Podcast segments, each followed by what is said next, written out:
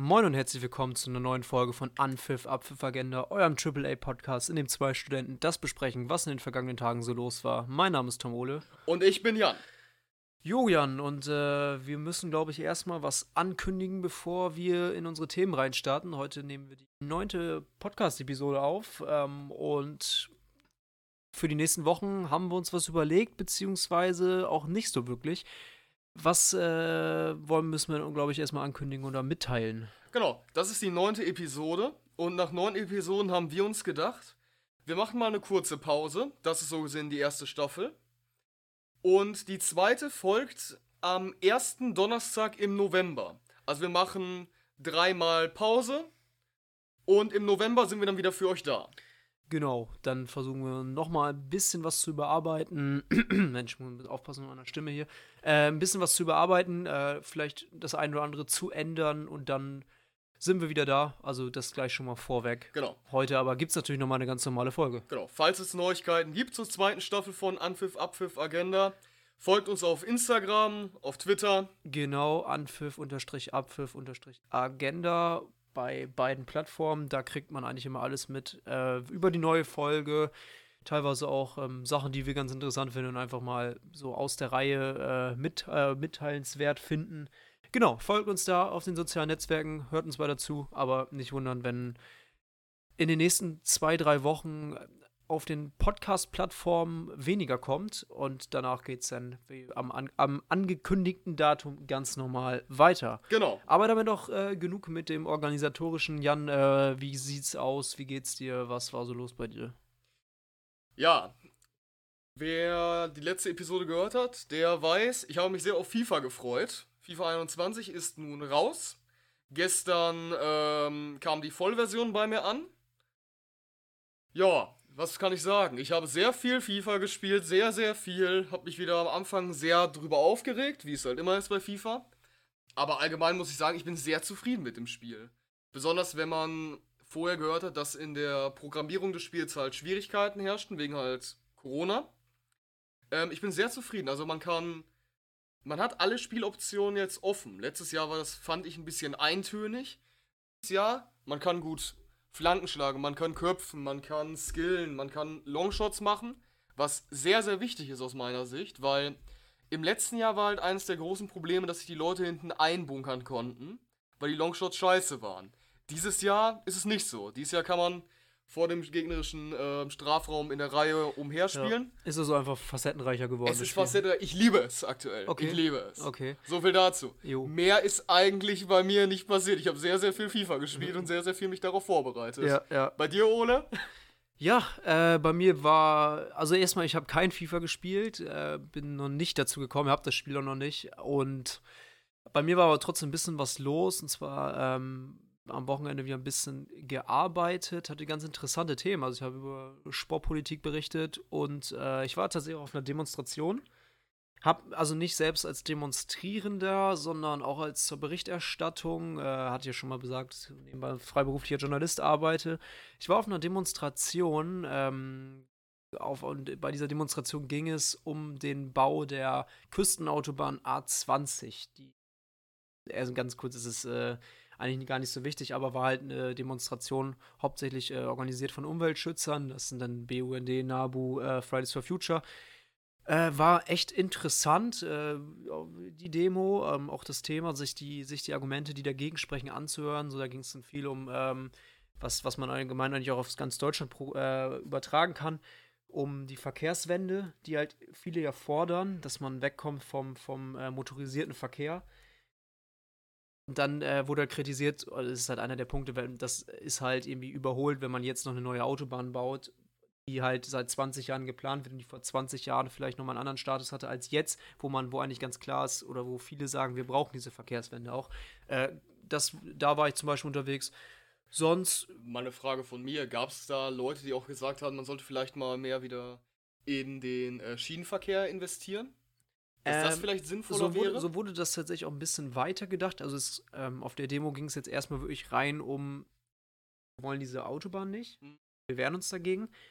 Äh, da gab es diverse Gründe. Da waren zum Beispiel, wo- soll diese Autobahn durch Gebiete führen, wo halt Moorlandschaften sind und Moors und die dann halt äh, zu werden. Humor ist ja ein wichtiger CO2-Speicher. Ja. Also Umweltschutzgründe Gründe erstmal, dann aber auch äh, Kostengründe. Na klar, also das ist halt wieder ein Milliardenprojekt, wenn du so Bahn mal wieder bauen möchtest.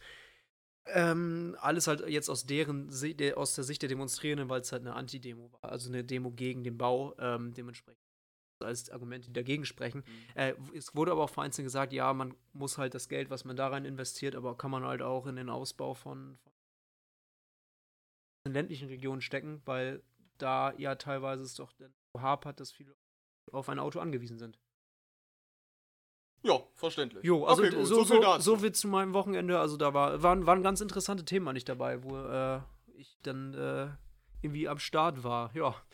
Aber ähm, auch in der Welt des Sports ist äh, Interessantes passiert am vergangenen Wochenende beziehungsweise in den vergangenen Tagen.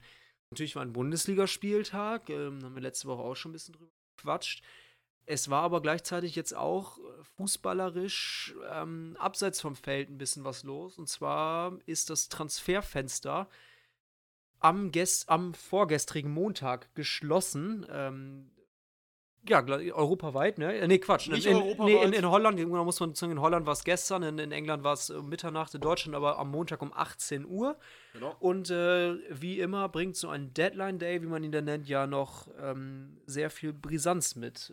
Was genau. ist dir am meisten in Erinnerung geblieben vom, vom, vom Deadline Day oder vom ganzen Wochenende? Ja, erstmal muss ich sagen, natürlich, was die Bundesliga betrifft, dieses absurde Spiel von Bayern gegen Hertha. Ja. Ne? Wie man das Spiel noch gewinnen kann, weiß ich nicht. Ja, das ist mir auf jeden Fall ähm, im Hintergrund geblieben. Äh, hat man wieder gesehen, wie abhängig man teilweise von Lewandowski ist? Oh ja.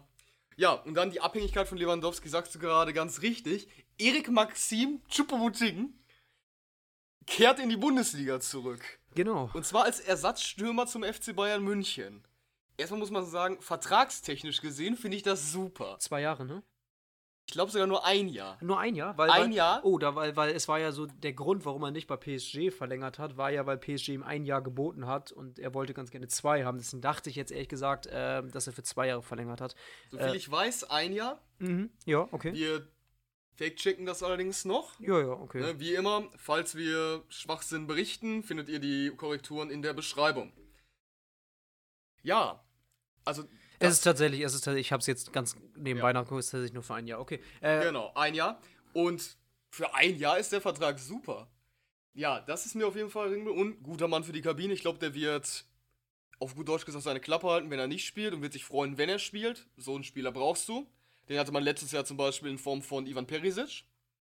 Das ist mir im Kopf geblieben. Dann ähm, ja, wenn man in Bremen wohnt, bekommt man natürlich auch die Transfers von Bremen mit. Und das war sehr, sehr jämmerlich, was, was dort geleistet wurde. Ja. Klaassen abgegeben, Eggestein abgegeben. Johannes, ja. Johannes Eggestein abgegeben. Ähm, das einzige eigentliche Transferziel für den ganzen Sommer nicht erreicht. Und zwar wollte man halt einen Abnehmer für Rashica finden, der bereit ist, diese 20 Millionen Ablöse für Rashica zu zahlen. Es gab über den ganzen Sommer Spekulationen. Leipzig war ja ganz am Anfang so der Favorit. Ja, Leipzig, Leipzig, wollte, Leipzig wollte die 20 Millionen Ablöse nicht zahlen. Dann wurde es ein bisschen länger still. Dann waren, also Rashica wollte ja ganz gerne in der Bundesliga bleiben. Das war so sein, sein Hauptziel eigentlich. Dann hieß es aber, okay, ähm, England, es kommen Angebote aus England. Aston Villa war lange im Gespräch. Da hieß es erst, dass Rashica, dass das Aston Villa bereit wäre, diese 20 Millionen zu zahlen. Dass Rashica sich aber, was, ja, was, ist, was das Gehalt angeht, einfach verzockt hat und das äh, zu hohe Forderungen gab wohin das nicht geklappt hat. Und ähm, jetzt am Deadline Day kam noch mal ein ganz anderer Verein mit ins Boot im Kampf von Milot Rashica, ne? Mit Bayer Leverkusen. Was denn Leverkusen hat auch verkackt. Ja, was muss man, muss ja, man kurz mal feststellen. Müssen wir, können wir gleich alles mal ein ja. bisschen ordnen, aber um mal bei Bremen zu bleiben, mal bei Rashica, Rashica zu bleiben. Das war Meldung zur Folge war es so, dass, dass die Transferverhandlungen zwischen Bremen und Leverkusen in der Causa Rashica erst am Deadline Day begonnen haben dass man sich dann aber zwischen den Vereinen eigentlich, es ist erst so aussah, okay, das könnte durchgehen. Es wurde auch schon auch äh, viel vermeldet, dass man sehr, sehr weit sei. Dann ähm, ist der Transfer jedoch doch noch ja, tatsächlich eigentlich kurz vor 18 Uhr, als dann die Deadline war, äh, geplatzt. Und zwar mit der Begründung, dass sich die Vereine schon nicht einigen konnten. Leverkusen, also Bremen wollte verkaufen, auf alle Fälle, weil äh, man auf das Geld angewiesen ist. Ähm, Leverkusen wollte nur leihen mit Kaufoptionen. Da gab es wohl eine, eine, Uneinigkeit, wohin, woraufhin Milot Rashica jetzt, wo seit Ende Mai spätestens klar war, dass er weg möchte, ähm, jetzt auch noch im Oktober für Werder Bremen spielt. Genau. Und jetzt fassen wir das mal zusammen. Du hast deinen Leader verloren in Form von Klaassen. Genau. Hast keinen Ersatz geholt. Das Mittelfeld ist absolut erbärmlich bestückt. Du hast Rashica vorne drinne, der eigentlich weg will. Und man wird sehen, also wenn der Verein nochmal in eine Abwärtsspirale kommt, wie sich er dann verhalten wird, wird auch interessant sein. Aus meiner Sicht sogar möglich, dass er im Winter dann jetzt wechseln mhm. wird. Du kannst eigentlich nur froh sein, dass aktuell andere Vereine den ja. Anspruch auf die unteren ja. Plätze deutlich fester innehaben. Ja, also um das Ganze mal irgendwie zu aus meiner Sicht zu bewerten, ich sehe das glaube ich nicht komplett ganz, ganz so kritisch wie du. Bin da noch ein bisschen positiver gestimmt. Erstmal war das ein, es war für viele Werder-Fans ein Schock, ne? Du bist, es ist der, der Deadline Day. Brems, äh, sage ich mal, unterbesetzte Position war eh das Mittelfeld dann, weil, weil ein Philipp Bargfried ist da weg, gut, Schein war eh mehr oder weniger aussortiert, beziehungsweise da hatte man sich darauf geeinigt, dass äh, Schein nicht mehr für Werder auflaufen wird. Ähm, heißt also, Bremen hatte im Mittelfeld eh einige Lücken zu schließen. Man hat Patrick Erras geholt aus Nürnberg, der bislang in der Vorbereitung gespielt hat, in der Vorbereitung teilweise auch nicht so schlecht aussah, bislang in der Bundesliga aber noch nicht eingesetzt wurde. Hat man Romano Schmid zurückgeholt, ein verliehener Spieler, der hoch veranlagt ist technisch, wo viele auch sagen, ja, der, der ist auch einer, der für die, für die Bundesliga ist bislang aber auch noch nicht eingesetzt worden. Bis, ähm, und dann wird es halt langsam dünn. Ne? Also man hat natürlich, äh, Maxi Eggestein ist gesetzt. Das Problem ist aber, ich finde, Maxi Eggestein braucht halt auch jemand an seiner Seite. Ne? Also der, das auf jeden Fall. Der, der, der, der braucht, man, der ist immer wieder, hat immer wieder Unsicherheiten drin, äh, auch teilweise, wirkte noch teilweise manchmal überspielt über Phasen. Und da war halt Davy Klaassen einfach wahrscheinlich der wichtigste Mann im Bremer Mittelfeld. Allein Ein Leader, was ich sage. Genau, genau, allein aus diesem Grund. Der ist jetzt weg, ähm, weil Bremen halt, wie gesagt, einfach finanziell nicht auf Rosen gebettet ist und das Geld brauchte. Und äh, Ajax, Ajax hat halt diese über 10 Millionen bezahlt. Man, äh, man sagt halt, okay, mit Bonuszahlungen geht das Richtung 15 Millionen, was Ajax da bezahlt hat. Ja, und äh, heißt jetzt im Umkehrschluss, Werder muss jetzt diesen Schritt Richtung ähm, Jugend, Richtung, diese, Richtung dieser Talente setzen. Also ähm, da ist jetzt zum Beispiel ein äh, Mbom, der viel gespielt hat, jetzt, jetzt schon in den ersten zwei Spielen. Der wird dann wahrscheinlich eine tragende Rolle im Mittelfeld spielen müssen. Dann ähm, Maxi Eggestein ist natürlich gesetzt. Äh, Leo Bittenkurt kann halt im Zentral spielen.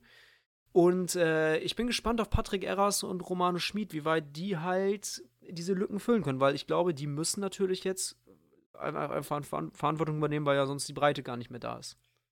Mir fehlt, also ich muss halt sagen, mir fehlt halt im Kader von Bremen die Erfahrung. Mhm. Du kannst dir das Mittelfeld anschauen und ich zähle Bittenkurt jetzt einfach mal nicht zum harten Kern des Mittelfeldes. Der orientiert sich ja eher offensiv. Ja. In der Defensive, du hast halt äh, Möwald, der 27 ist. Ja, der ist halt leider auch verletzt. Und noch, der ne? ist wiederum verletzt. Und ansonsten hast du dort nur blutjunge Leute. Ja. Und also Maxi Eggestein würde ich schon mittlerweile als erfahreneren Spieler hinhalten. Aber der glaube ich noch Der braucht aber, aber er jemand. Genau, er braucht genau, Er braucht halt diesen, diesen Mann an seiner Seite, glaube den ich. hat er nicht. Ja, ja. Deswegen, und also, und, und erinner, dich, erinner dich mal letztes Jahr, wo Bremen wirklich ganz tief unten war. Mhm. Wer hat da teilweise die Leute noch rausgeschossen? Klaassen. Ja, der, und der und ist immer noch vorangegangen genau, und, und, hat teilweise seine und, schönen ja, Longshots. Und, und auch die anderen beiden Mittelfeldspieler, die weggebrochen sind. Auch Philipp Bargfrede und ja. besonders Kevin Vogt, der besonders in der Re Relegation wahnsinnig wichtig war, der natürlich auch noch von Hoffmann ausgeliehen war. Heißt, Werder hat im Mittelfeld jetzt eine große Lücke. Mh, mm, und ich finde, der Weg ist. Es ist, also es ist so ein bisschen so ein Spiel mit dem Feuer, ne? Also Natürlich Werder Bremen ist, braucht dieses brauchte diese Transfereinnahmen. Mit Rashica hat, war das ist es unglücklich gelaufen. Es gab ja lange die Bemühungen auch von Werder ihn loszuwerden, aber man ich, ich kann das auch verstehen, dass man auf diesen 20 Millionen auf diese 20 Millionen gepocht hat und wenn denn halt Ajax bereit ist diese Zahlen für Klassen und du brauchst das Geld, war wahrscheinlich auch da war wahrscheinlich auch nicht wirklich eine andere Option da. Ja. Und natürlich, das ist aber es ist ein herber Verlust zu Bremen. Welcher Verein hat denn noch brilliert oder ja?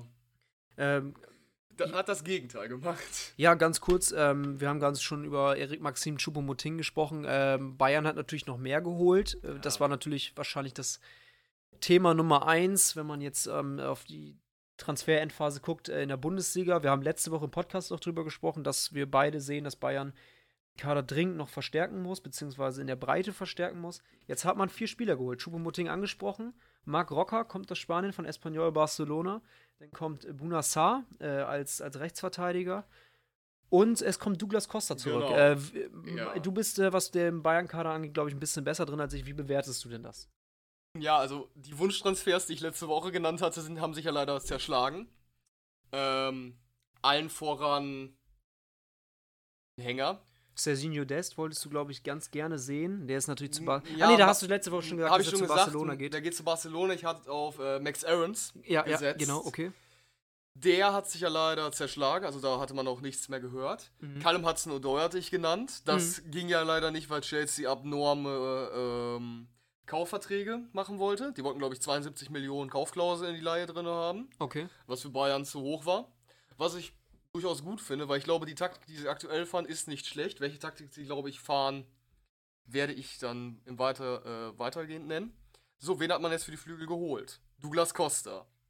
An und für sich keine schlechte Option. Problematisch finde ich nur, er wird nicht eine Person sein wie Perisic, die sich hinsetzt und sagt, okay, ich bin vierter Stürmer.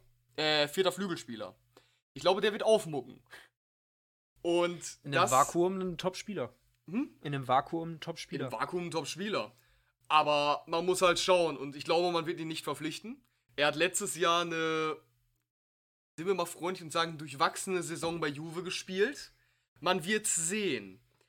Man wird ihn aus meiner Sicht auf keinen Fall verpflichten am Ende der Saison. Ich weiß gar nicht, ob man eine Kaufklausel hat, aber selbst wenn man einen hat, glaube ich nicht, dass man sie verpflichten, äh, dass man sie ziehen wird. Und in einem Jahr kann die ganze äh, Sache mit Hudson Odoi wieder anders aussehen. Das wäre zwar der dritte Anlauf, aber der Junge ist 19 oder 20 Jahre alt, würde dann sehen, dass Bayern sich komplett für ihn reinhängt und Vertrag ist runter. Zudem hat Chelsea ja, nennen wir es mal, ein paar Spieler geholt.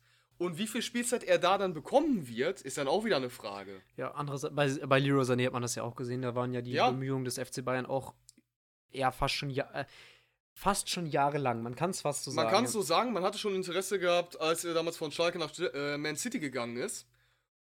Und man hat ihn am Ende für 40 Millionen geholt, was aus meiner Sicht immer noch der Deal der Saison ist. Ja. Äh, der Transferphase ist. Ja, ja. So, wen hat man noch geholt? Mark Rocker. Finde ich überragend. Den wollte man vor anderthalb Jahren oder vor einem Jahr schon holen. Lange gescoutet auch. Lange da weiß gescoutet man, da, auch. da weiß man, glaube ich, in München ganz genau, was man an ihn hat. Äh, Finde ich auch gut. Da wollten sie 40 Millionen haben. Mittler diesmal hat man bezahlt 15. Oder 12. 12, glaube ich. Überragender Deal. Sarre auf der anderen Seite. Ist wirklich die Notlösung, oder? Der ist halt wirklich der Notnagel vom Notnagel. Ähm, was man bei ihm jetzt hat, weiß ich nicht. Dazu kenne ich, also dazu habe ich von ihm zu wenig gesehen.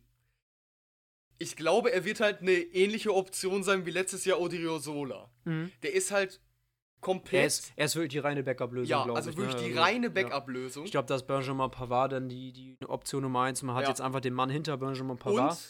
man Oh. hat auch noch Richards in der Hinterhand, der jetzt zum Beispiel gegen Hertha gespielt hat. Äh, Das, da wollte ich jetzt nämlich noch mal drauf hinaus und dich fragen. Äh, Richards ist ja auch ein Nachwuchsspieler. Ich fand ihn sehr stark gegen Hertha. Ja, ähm, In der Verteidigung noch so ein es bisschen wird jetzt, unbeholfen, ja, in, den, in den Medien wird jetzt so ein bisschen diskutiert, ist das der richtige Weg, den der FC Bayern geht, ne? Weil du hast ja relativ talentierte Spieler und in Bayern hat ja immer gesagt, wir möchten ein Umdenken haben, irgendwie so ein bisschen. Brauchen einen Umbruch. Also natürlich, der, der Umbruch, der ist mittlerweile jetzt auch hinfällig, wenn du die Champions League gewonnen hast. Ja. Aber ähm, der Weg hin zu mehr äh, eigene Talente, äh, der Weg dahin, mehr eigene Talente zu integrieren. Ist es jetzt richtig, dass man sagt, okay, wir holen Choupo-Moting, wir holen Saar, wenn du halt Joshua Zirkzee in der Hinterhand hast, wenn du Richards hast, wenn du auch weitere gute, talentierte Spieler hast, die Okay. da irgendwie in den Kader Wen- versuchen reinzudrängen. Okay, wen habe ich? Ich habe ähm, Luca Mai, der jetzt verliehen wurde oder verkauft mit Rückkaufoption. Ich habe Früchte. Ich habe Richards, der mir einfällt. Musiala Mhm. und Zirkse. Ja. Das sind jetzt erstmal die, wo ich darauf achten würde. Ähm, für Zirkse finde ich das nicht schlimm, weil er hat ein Jahr lang Chupomoting dort. Und in der Zeit kann er sich überragend weiterentwickeln. Ne? Er braucht, und ich glaube, für, als Einwechseloption ist er immer noch sehr gut. Ich glaube nicht, dass man unbedingt jetzt Choupo-Moting mit einem einjährigen Vertrag immer einwechseln wird, wenn es halt zum Beispiel 5-0 steht. Mhm. Man wird die bestimmt auch zwischendurch einwechseln, aber bei ihm sehe ich da kein Problem. Dann hast du ähm, Richards. Ähm, ja, also sagen wir mal so. Er hat halt Saar vor sich und ich glaube jetzt nicht unbedingt, dass der Bayern, dass Bayern auf ihn so sehr pocht. Mhm. Glaubst du, das ist wirklich ein Transfer für die, für Ja, das ist die, für die, für die absolute Breite? allein schon das Alter von ihm Okay. ist halt bezeichnend. Saar ist 29, 28. Ich glaube, Richards kann sich dahinter sehr gut entwickeln. Das sind alles blutjunge Spieler. Wenn Ja. wir bei, wenn wir über 22, Ja. 23-Jährige Okay. reden Ja. würden. Also du, Wären wir woanders. du siehst aber das, du siehst das nicht so eng, komplett- ne? Okay, ja, weil komplett finde ich es das. gibt, äh, es gibt nämlich auch andere Meinungen, die halt sagen, okay, das ist ein bisschen ein falsches Signal, was der FC Bayern halt an diese Jugendspieler vermittelt. Äh, ja, okay, aber ich, ich verstehe auch deinen aber was ist denn die Gegen, was ist denn die andere Möglichkeit? Hätte man jetzt auf der Rechtsverteidigerposition als Backup nicht Saar geholt, sondern Aarons oder Dest, hätte niemand gesagt, oh, das ist aber unfair gegenüber Richards. Ja, aber man hätte dann ja den tatsächlich schon, aber man hätte natürlich äh, diesen, diesen, diesen Weg, den der FC Bayern so ein bisschen vorgeschrieben hat, vor ein, zwei Jahren, sagt, wir setzen jetzt wirklich auf junge Talente äh, oder vermehrt auf junge Talente, ähm, dann hätte man natürlich den Weg, wäre man den Weg konsequenter gegangen. Aber aus meiner Sicht macht man das. Also man setzt auf junge Talente. Ein Musiala, der wäre vor zwei Jahren nicht mit der Kneifzange angepackt worden. Mhm. Okay. Aus meiner Sicht sehr gut. Allerdings, wenn man irgendwas sagt, dann wird's halt. Ja. Aber du verstehst, wo die Kritik herkommt. Ich verstehe, wo die Kritik herkommt. Allerdings finde ich, die Spieler sind alle noch zu jung, um zu sagen, die müssen wir spielen lassen. Mhm. Es kann nicht jeder Spieler so sein wie Davis, der auch noch verbessert werden muss. Der hat ja in letzter Zeit relativ oft auf dem linken Flügel zum Beispiel gespielt. Da sieht man seine Schwächen. Mhm. Von daher, ich kann verstehen, wo die Kritik herkommt. Ich würde allerdings abwarten. Jo, okay. Gut, so, viel zu Bayern. So viel zu Bayern. Äh, genau, um das kurz mal abzuschließen oder um ein bisschen kürzer zu fassen, weil wir schon relativ lange über das Thema jetzt sprechen. Gibt es noch einen Verein, wo du sagst, okay, darüber müssen wir sprechen? Äh, es gab ja noch weitere Transfers. Leipzig holt Justin Kluivert, Hertha Ja, holt, also- Hertha holt Guendouzi und, und Alderete. Ähm, Leverkusen haben wir schon gesagt, die stehen irgendwie komplett ohne da. Mhm. Guendouzi erstmal, ich finde es schön, dass in, äh, in der Bundesliga mittlerweile relativ viele Zock äh, Zottellotten wieder rumlaufen. ne? Chong hat man geholt nach Bremen, jetzt hat man Guendouzi. Finde ich ganz geil, muss ich sagen. Wenn man jetzt noch Chad Harry holt, dann hat man alle. Vielleicht im Winter. Nein, also das dazu. Ähm, ich würde gerne noch über Schalke kurz reden, Mhm. die aus meiner Sicht mal wieder absolute Scheiße gemacht haben. Also, okay, dass man Rudi jetzt zum dritten, dass Rudi jetzt zum dritten Mal bei Hoffenheim anheuert, hat halt auch was Charmantes, ne? Wir mögen ja aber zum Beispiel Pizarro, der hat sowas ja auch gerne gemacht. Ja, also ich glaube, Rudi und Hoffmann, das, Das passt, passt, einfach auch, perfekt. das ja. passt auch. Da hat er Ruhe, da wird nicht so viel Druck auf ihn gemacht und da kann er, da muss er nicht kloppen wie bei Schalke, Mhm. was, weil er ist dafür nicht der Spielertyp. Aber wen hat denn Schalke geholt? Also, jetzt hat man auf der Rechtsverteidigerposition exakt eine Person, die dort spielen kann. Und die Person, die gesagt hat, okay, wenn Not am Mann ist, spiele ich da, ist weg. Und wen hat man geholt? Kilian Ludewig äh, von, von RB Salzburg, ein deutscher Spieler, äh, hat man ausgeliehen, kommt, glaube ich, aus der Leipzig-Jugend. Ähm, tatsächlich ein Spieler, der von Wir Salzburg. können auch einfach sagen aus der Red Bull-Jugend. Ja, das ist ja. halt ja. Gesprungen. Aber die, also wirklich, äh, Spieler komplett ohne Bundesliga-Erfahrung und äh, wir haben ja schon mal über Schalke Schwächen, ges äh, Schwächen gesprochen und Schalkes Schwächen, besonders auf den Außenverteidigerpositionen, sind verheerend und das Ja. ist wirklich nicht Bundesliga-tauglich und äh, da glaube ich jetzt nicht, dass man sich da wirklich verstärkt hat. Äh, ich weiß gar nicht, ob er überhaupt. Ich bin mir nicht sicher, ob äh, der überhaupt. Ja, der muss ja für den Bundesliga-Kader vorgesehen sein, weil man Der hat muss ja, ja, nichts. spielen. Das ist Ja. die Sache. Ansonsten hat man auf der Rechtsverteidigerposition. Ja, du hast halt, du kannst ja Alessandro Schöpf da spielen lassen, der halt kein Rechtsverteidiger ist, einfach für mich. Du, Und spiel, du lässt auch Utschipka auf links spielen, der aus meiner Sicht auch nicht das Niveau für einen Linksverteidiger ja, klar, da, also, sind, da fehlen Danny Caligiuri, John Joe Kenny. Da sind, das sind Spieler einfach, die, die sind nicht ersetzt worden. Man hat, es gab ja das Gerücht, dass Dani da Costa aus Frankfurt ausgeliehen wird. Das ist nicht so passiert und da, deshalb finde ich halt Schalke halt eine richtig. der Koska hätte ich auch schade gefunden. Ich meine, so einen fröhlichen Spieler in Schalke, nach Schalke zu schicken, da geht er doch zugrunde. nee, also ganz kurz, äh, Schalke hat seine Lücken bislang Nicht gefüllt. nicht geschaut. Der Kader ist wahnsinnig unau äh, unausgewogen, wenn man halt, man hat nämlich sechs, sieben, acht Stürmer für zwei, Perso für zwei Positionen. Ja, Äh, man hat aber eine Abwehr wirklich, besonders auf und, den Außenverteidigern. und alles keine guten Stürmer, ist halt auch noch so eine Sache. Ja, alles nämlich Stürmer, wo man nicht weiß, wie es zusammenpassen Ja. soll, ne? Das auf jeden Also, Fall. also der Kader ist super unausgewogen einfach und aber von den Namen her so sind das in dem Vakuum vielleicht auch nicht alles die wirklich schlechten Spieler, aber wie. Nee, da. Ich weiß, insgesamt gesagt zu Schalke, ich weiß schon, warum ich sie auf den Relegationsplatz getippt habe. Ja, also da da jetzt auf den Außen nichts mehr gekommen ist, ähm, wird man abwarten, wie die Schalke, wie äh, der neue Trainer Baum das, das löst. Also. Ja, und dann noch zu Leverkusen. Ja, Leverkusen ähm, auch für mich einer der Verlierer, wenn nicht sogar der Verlierer vom, vom Deadline Day. Man wollte unbedingt einen Außenverteidiger haben. Man hat ja ähm, Arias geholt, äh, ausgeliehen von Atletico Madrid als äh, Rechtsverteidiger, wo auch lange ähm, Serginho Dest und Max Aarons auch da eine Option war. Es hieß auch teilweise lange, den den Bayern holt. Ähm, der, der überbleibt, den holt sich Leverkusen. Ähm, und da äh, wär, wäre, glaube ich, bei Leverkusen auch auf den Außenverteidigerpositionen nochmal Bedarf gewesen und aber auch eine Offensive. Äh, man war an Rashica interessiert, das haben wir gerade gesehen, das hat sich zerschlagen. Man wollte auch Serd Kolasinak vielleicht wieder zurück in die Bundesliga holen. Das hat jetzt auch nicht funktioniert.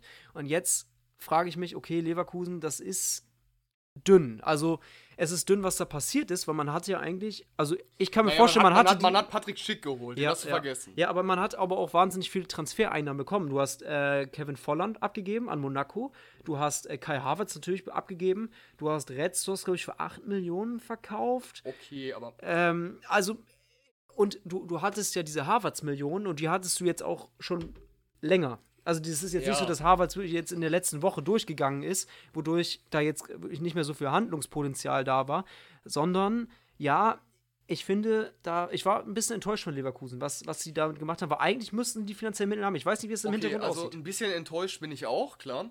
Allerdings, also ich muss sagen, das war mir vorher gar nicht so klar. Ich habe Schick komplett wieder vergessen gehabt. Schick als Volland-Ersatz finde ich gut. Der ja, kann sich ja, da wunderbar entwickeln. Ja klar, das ist, das ist eine gute, das ist eine adäquate, Und, äh, adäquater Ersatz. Also das, was ich jetzt sage, finde ich sehr gewagt, was, die, was ich glaube, was sie vorhaben. Aber ich glaube, die wollen Florian Wirz wirklich als Harvards-Ersatz jetzt richtig hochziehen und ihm die Spielzeit geben. Und deswegen wurde für diese Position dann auch wieder nichts geholt. Mhm. So wird zum Thema, wie man, wie ich glaube, wie die die beiden Positionen ersetzen wollen. Was man beim Rest gemacht hat, das finde ich schon beinahe fahrlässig. Weil, okay, Retzos hat nie eine Rolle gespielt. Aber Flügel nochmal zu verstärken. Wäre wichtig gewesen. Wäre interessant gewesen, weil man du, hörte ja, du also halt Diaby ist halt, der war letzte Saison sehr, sehr gut. Ja. Du hast auf der rechten Seite hast du Bellerabi. Äh, Leon Bailey. Leon Bailey, der eigentlich schon ab, abwanderungswillig ist und wo der Vertrag, glaube ich, auch bald ausläuft. Genau, der ist halt so ein bisschen auf dem, nicht mehr so ganz. Nicht mehr ganz so da. Erwünscht. Schöne FIFA-Karte, aber ansonsten nicht unbedingt da. Da hätte man sich verstärken können, die Innenverteidigung hätte man verstärken können. Zumal halt Tar wurde ja auch rausrotiert. Man hat jetzt Tapsuba, der da spielt. Gut. Der Kader an und für sich steht gut da, aber der, ich hätte im Mittelfeld trotzdem noch einen Mann geholt.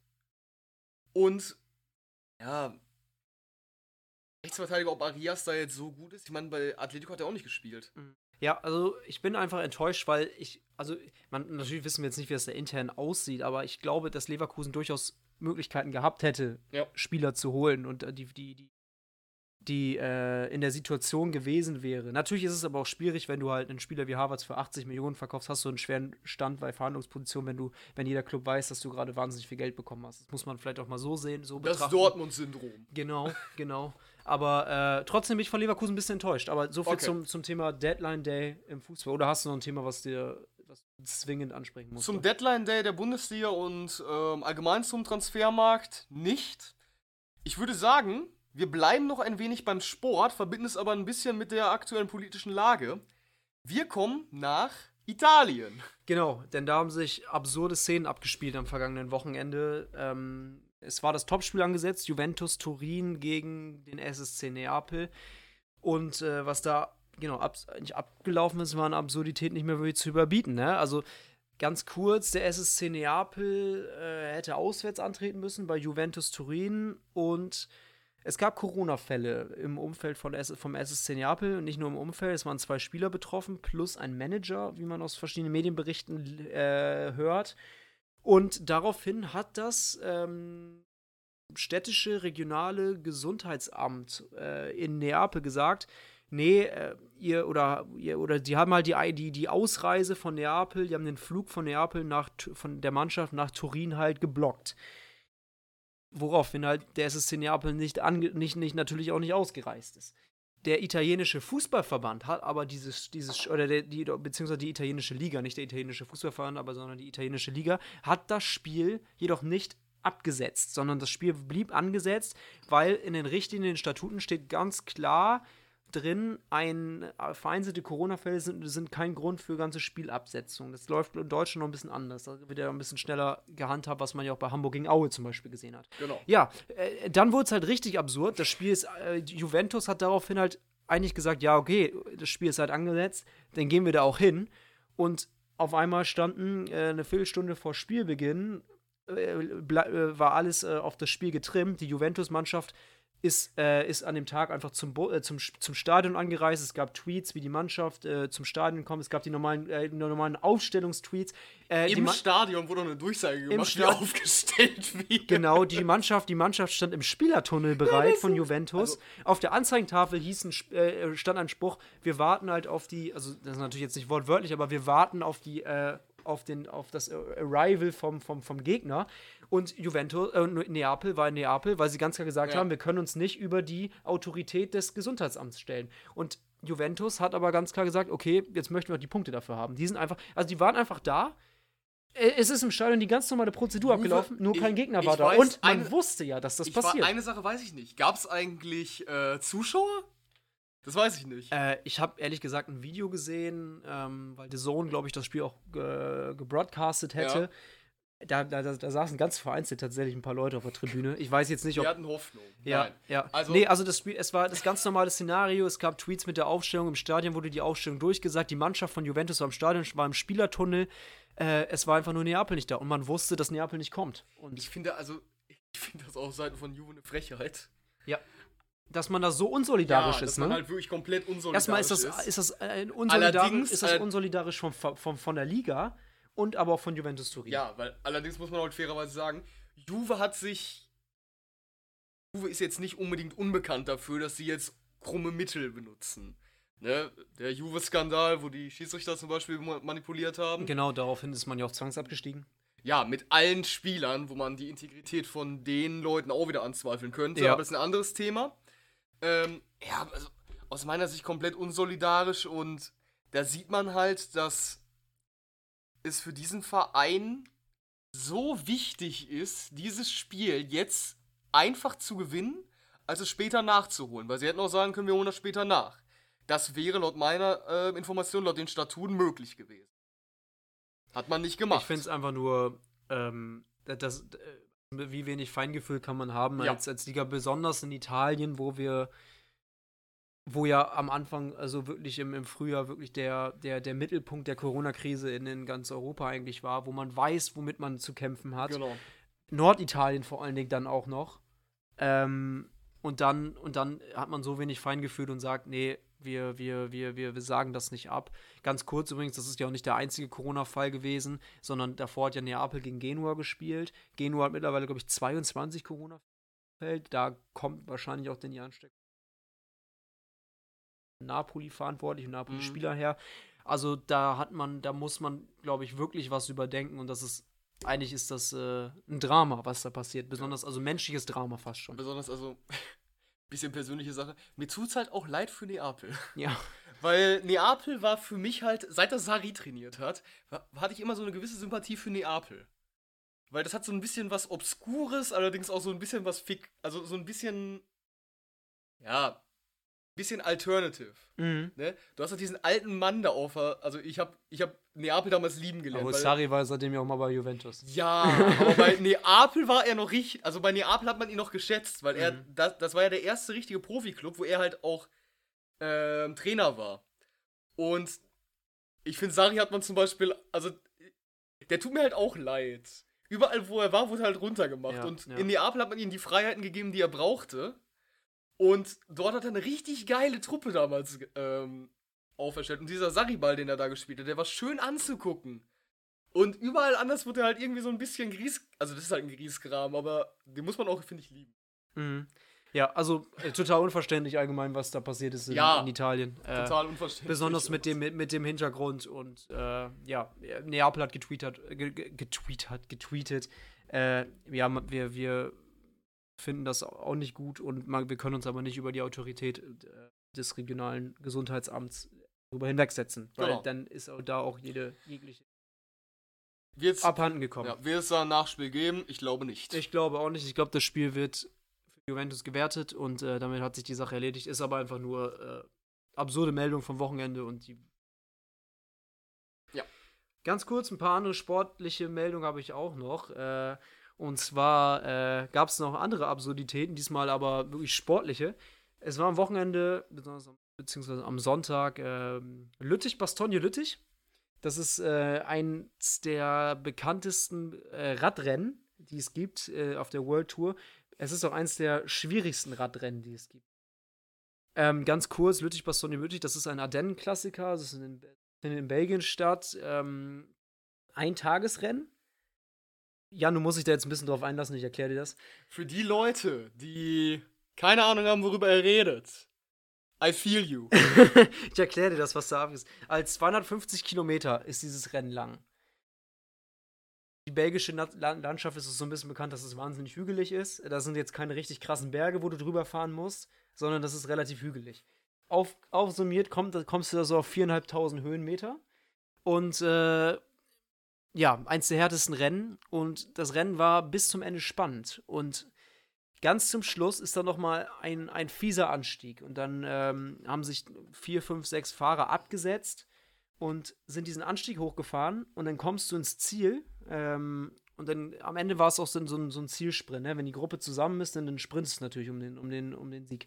Und Darf ich raten, was passiert ist? du darfst raten, was passiert ist, wenn du es nicht mitbekommen hast. Ich hab's nicht mit. Als ob ich mitbekomme, was bei Radrennen Ja, passiert. okay, okay. Ähm, ich stelle mir das vor wie in so einem schlechten Film, dass sie in so einer Gruppe da oben sind. Der Führende um, also der Führende halt irgendwie, ja, hinfällt und alle sechs Leute mitreißt, die runterkullern und irgend und der siebte dann gewinnt, der, der nach der Gruppe kommt. Ja. Nee, nicht ganz so. Ja. Äh, aber trotzdem ging es um den, ging's um den Erstplatzierten. Der Erstplatzierte, ich nenne den Namen Julian Alaphilippe, ist gleichzeitig auch der Radweltmeister. Natürlich. Ähm, sprintet los mit, mit natürlich noch drei, vier anderen Fahrern, aber er hat, er hat die Nase vorne. Mhm. Ähm, reißt die Arme hoch zum Sieg. Reißt Nein, die, reißt, nein! reißt die Arme, reißt die Arme, aber 15 Meter zu früh hoch, vielleicht sind es auch nur 10 Meter, vielleicht sind es auch nur 5 Meter. Und Primoz Roglic, ein anderer Weltklassefahrer, sprintet an ihm vorbei und gewinnt das Rennen.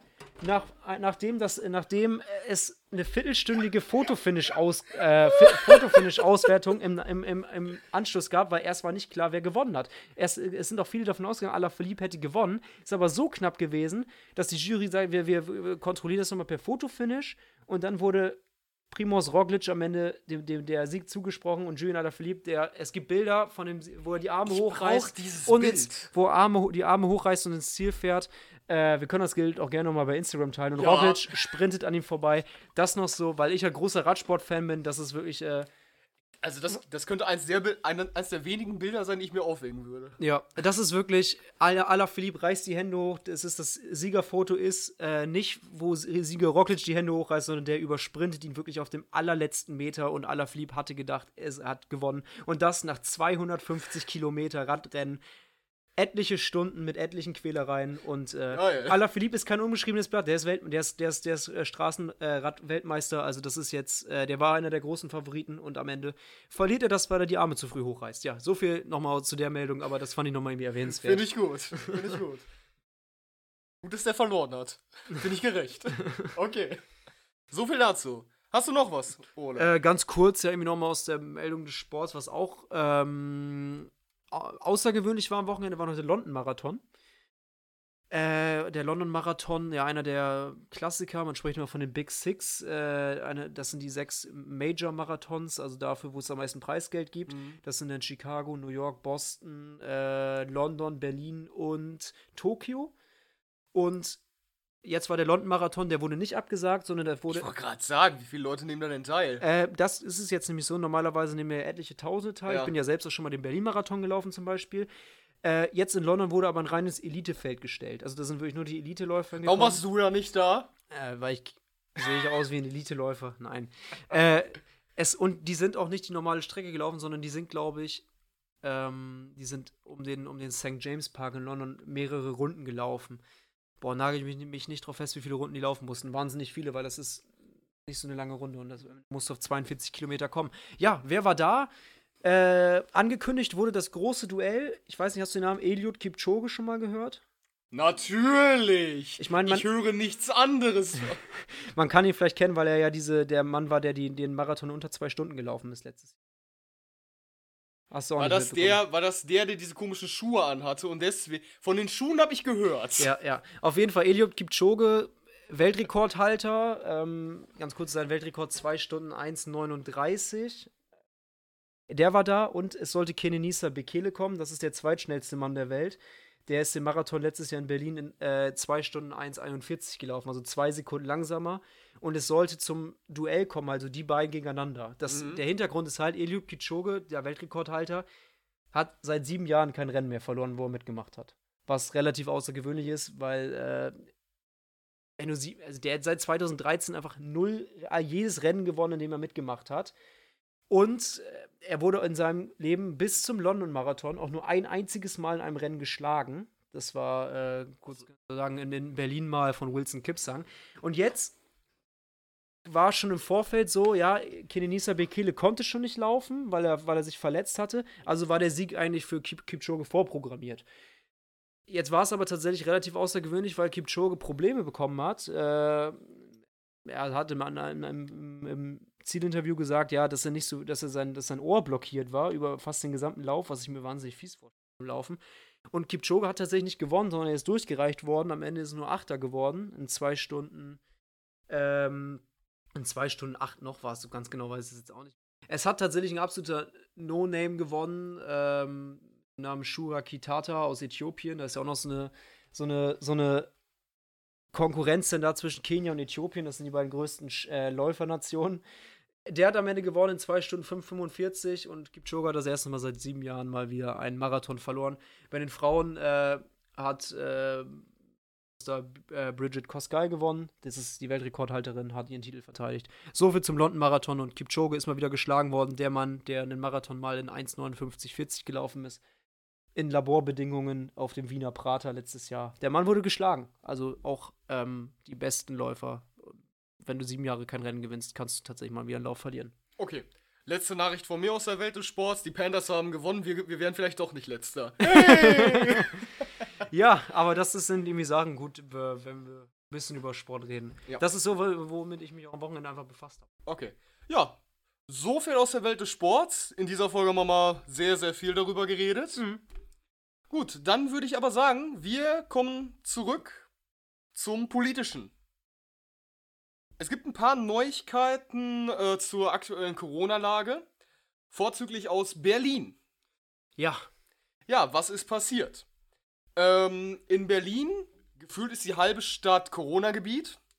Genau, oder vier, Infektionszone. Vier Bezirke sind ja jetzt auch als Risikogebiete genau. in Deutschland äh, ausgeschrieben.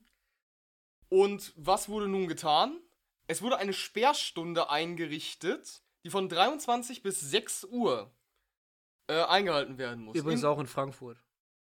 Okay, davon wusste ich noch nichts. Ja, ist ja aber auch relativ frisch jetzt. Äh, Berlin kam gestern Abend zum Beispiel. Ja, in dieser Zeit müssen halt Bars schließen, Restaurants schließen, etc. pp. Genau, äh, Supermärkte dürfen keinen Alkohol mehr verkaufen. Tankstellen auch nicht, die dürfen nämlich aufbehalten, äh, dürfen aber keinen Alkohol mehr ausschenken. Ja. Auch äh, die, die, Kon die Kontaktpersonenzahl, äh, also die, beziehungsweise die Versammlungs-, äh, die Personen, die sich versammeln dürfen, äh, da sind die Zahlen ja auch runtergegangen. Ja, im Park darf man keine Partys mehr machen. Aus meiner Sicht vollkommen in Ordnung, diese, ähm, diese Regelung. Genau, da geht's. Wenn, ja. wenn die die machen würden, hier in Bremen zum Beispiel, hätte ich da kein Problem mit. Mhm. Ne, in Berlin ist natürlich noch mal höher anzusetzen als äh, Bremen aktuell, was die Problematik angeht mit Corona. Genau. Was natürlich auch aufgrund dieser ganzen Demonstrationen zustande kommt. Und halt aber auch viel, weil, weil also dass man sagt halt, dass wirklich diese, diese Corona-Herde in Berlin wirklich von Partys kommen. Also Ja, das wirklich auch. von, von, also dass sich Menschen einfach nicht mehr so konsequent an geht- diese Regelung es, halten. Besonders, es geht ja noch nicht mal unbedingt um Bars, also irgendwo in Kneipen, weil wenn man Bilder sieht zum Beispiel, wie das in England geregelt wird mit den Kneipen, dieser Maximalanzahl und dem ähm, Abstand halten, das ist nochmal das ist noch mal anders ekelhaft. ähm, ja, aber so richtig Partys habe ich hier in Bremen zum Beispiel nicht viel von mitgekriegt. Nee, also in Bremen ist es ja wirklich auch so, es gibt in Bremen das Viertel zum Beispiel. Ähm, Ja, das okay, ist so, ist das ist so, das das ist, ist das ist dann die Kulturmeile von Bremen, äh, wo halt wahnsinnig viele Kneipen sind und besonders sich äh, die jungen Leute abends äh, viele rumtreiben, wir ja auch.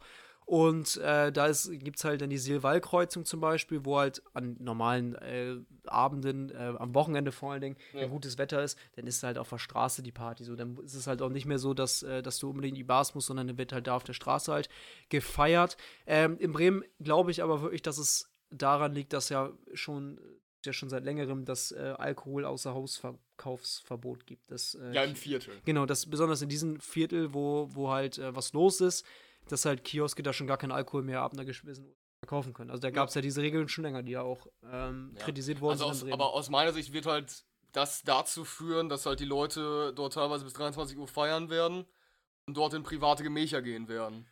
ja. Da wird, das ist natürlich so, dass du dadurch die Anzahl an Leuten ein bisschen verringern kannst. Feiern werden die trotzdem. Ja, ja, allgemein gilt es ja jetzt so ein bisschen, ähm, die Zahlen steigen ja in Deutschland wieder. Ähm, Frau Merkel sagt ja auch in der Generaldebatte im Bundestag, dass wir jetzt eine relativ schwere Zeit vor uns haben oder eine, eine Schlüsselphase fast schon erreichen, weil es wird halt Winter, ähm, die, die Zahlen gehen eh nach oben. Ja. Ähm, jetzt kommt noch vielleicht die Grippesaison, könnte, die, die, die nochmal dazu kommt. Menschen gehen nicht mehr so viel raus natürlich, sind wieder mehr im Haus. Und natürlich ist halt auch immer noch so, die, die Regeln sind mittlerweile so lange da, dass halt auch viele, ähm, das äh, im, für viele im Kopf so ein bisschen verflacht, sag ich mal. Ne? Ja. Und also das und ist. das, das, ich hatte diese Erfahrung das erste Mal vor drei Tagen gehabt, wo ich einen Artikel gelesen hatte, wo drin stand, diese Sachen aktuell, dass halt Großveranstaltungen und so weiter nicht, äh, feststell äh, nicht stattfinden dürfen, dass man Masken tragen muss, dass das noch bis zu zwei Jahren andauern könnte. Mhm. Und da habe ich mir überlegt, boah, zwei Jahre ist hart. Also in zwei Jahren, wenn ich dann noch überlege, dass dann halt keine, sagen wir mal, größeren Veranstaltungen sein dürfen oder dass du mal wirklich nicht feiern darfst, habe ich schon überlegt, ob man, ob ich das aushalten werde. Zwei, nochmal zwei Jahre, Mhm. ohne dass du halt wirklich mal so mit, keine Ahnung, zehn Mann in einem kleinen Raum bist. Mhm. Hört sich abstrus jetzt eigentlich an, wenn man so ausspricht. Aber ich kann die Problematik da durchaus verstehen, dass es mittlerweile halt. Ja, also ich glaube auch für viele wird. ist das einfach ein bisschen abgef... sind diese Regeln im Kopf einfach natürlich abgefallen. Natürlich, die gibt es schon äh, bestimmen unser, unser, unseren- unser, unser alltägliches Leben halt über mehr als ein halbes Jahr mittlerweile. Und äh, natürlich im Sommer war vieles anders. Man konnte halt rausgehen, da konnte man noch Abstandsgebote besser einhalten. Da gab es Ja. auch vielleicht schon die ersten kleinen Veranstaltungen wieder. Jetzt kommt halt so eine Schlüsselphase, wie Frau Merkel so ein bisschen gesagt hat in ihrer, General in ihrer Ansprache zur Generaldebatte im Bundestag schon letzte Woche. Ganz allgemein, wir haben in Deutschland zurzeit 28.135 Menschen, die wirklich infiziert sind, also die gerade nicht als gesund gelten und mit dem Coronavirus infiziert gelten. Äh, Berlin hat mehr Fälle als komplett Niedersachsen, obwohl Niedersachsen zu den Bund einwohnerstärksten Bundesländern Deutschland gehört und auch flächentechnisch relativ groß ist. Ähm, daran sieht man halt auch schon, okay, Berlin hat sicherlich ein, ein Problem und man Was sagt, allerdings auch mit der Demografie da zu tun hat. Und, Ja, ja, äh, natürlich, der natürlich. Na, na, natürlich so. Es, nur, da dass man nicht sagt, da dass, es, in- dass es regional bedingt Genau, ist. genau, da sind in Berlin nochmal andere Faktoren, wie gesagt, auch schon sagt, natürlich, das ist, äh, Berlin ist eine so große, vielfältige, kulturell vielfältige Stadt. Da, da gibt es halt andere, da gibt es halt nochmal andere Faktoren, die da einen Ausschlag geben, aber deshalb gibt es auch vier der aktuell sieben Risikogebiete in Deutschland, die ausgeschrieben sind, in Berlin. Ja, auch wenn man sagen muss, natürlich im europäischen Vergleich stehen wir aktuell immer noch sehr, sehr gut da. Man will hoffen, dass wir ähm, solche Zahlen, wie sie aktuell in Frankreich ähm, dargestellt werden, nie erreichen werden. Und wo wir uns gerade noch drüber unterhalten hatten mit den Maßnahmen, die aktuell sind und die halt sehr, sehr langatmig mittlerweile wirken. Ich kann verstehen, wenn man sagt, ja, man würde gerne mal wieder größere Veranstaltungen sehen, Fußballstadion, ähm, mal normal feiern gehen, dass man so etwas, dass man sich danach sehnt, das kann ich verstehen. Allerdings, dass irgendwie die Problematik bei den Leuten immer größer wird, dass man eine Maske tragen muss. Das verstehe ich gar nicht. Und Ja, ich habe auch ja. schon Leute, äh, also ich habe auch schon von Leuten gelesen, dass sie sich aktuell beschweren, dass man sich ja so häufig die Hände waschen muss. Ja. Das verstehe ich zum Beispiel überhaupt nicht. Also ich glaube, da sind wir wirklich an dem Punkt, was die Maske angeht.